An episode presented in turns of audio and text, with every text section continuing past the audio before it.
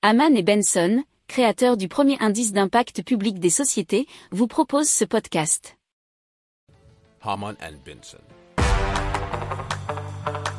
Le journal des stratèges.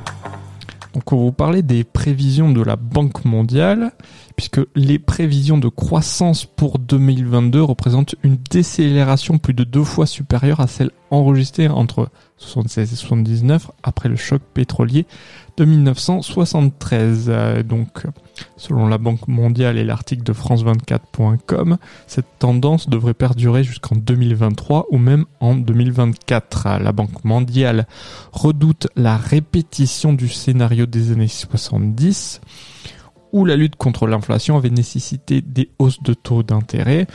Euh, petit aparté, c'est que les taux d'intérêt ont déjà commencé à augmenter dans pas mal de pays, hein, que ce soit aux États-Unis ou en Angleterre, et euh, notamment dans la zone Europe, ils vont commencer à partir de juillet. À savoir après sur les montants, on n'en est pas certain, donc il va falloir attendre de voir.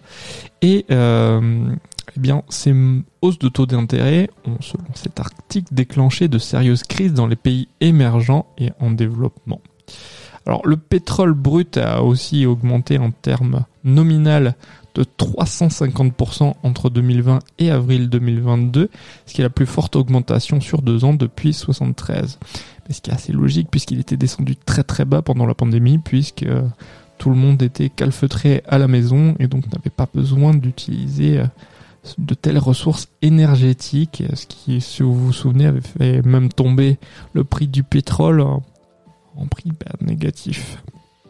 Alors côté euh, pays industrialisé, la croissance a été revue à, euh, à 2,6% en 2022 et devrait ralentir encore en 2023 en tombant à 2,2%.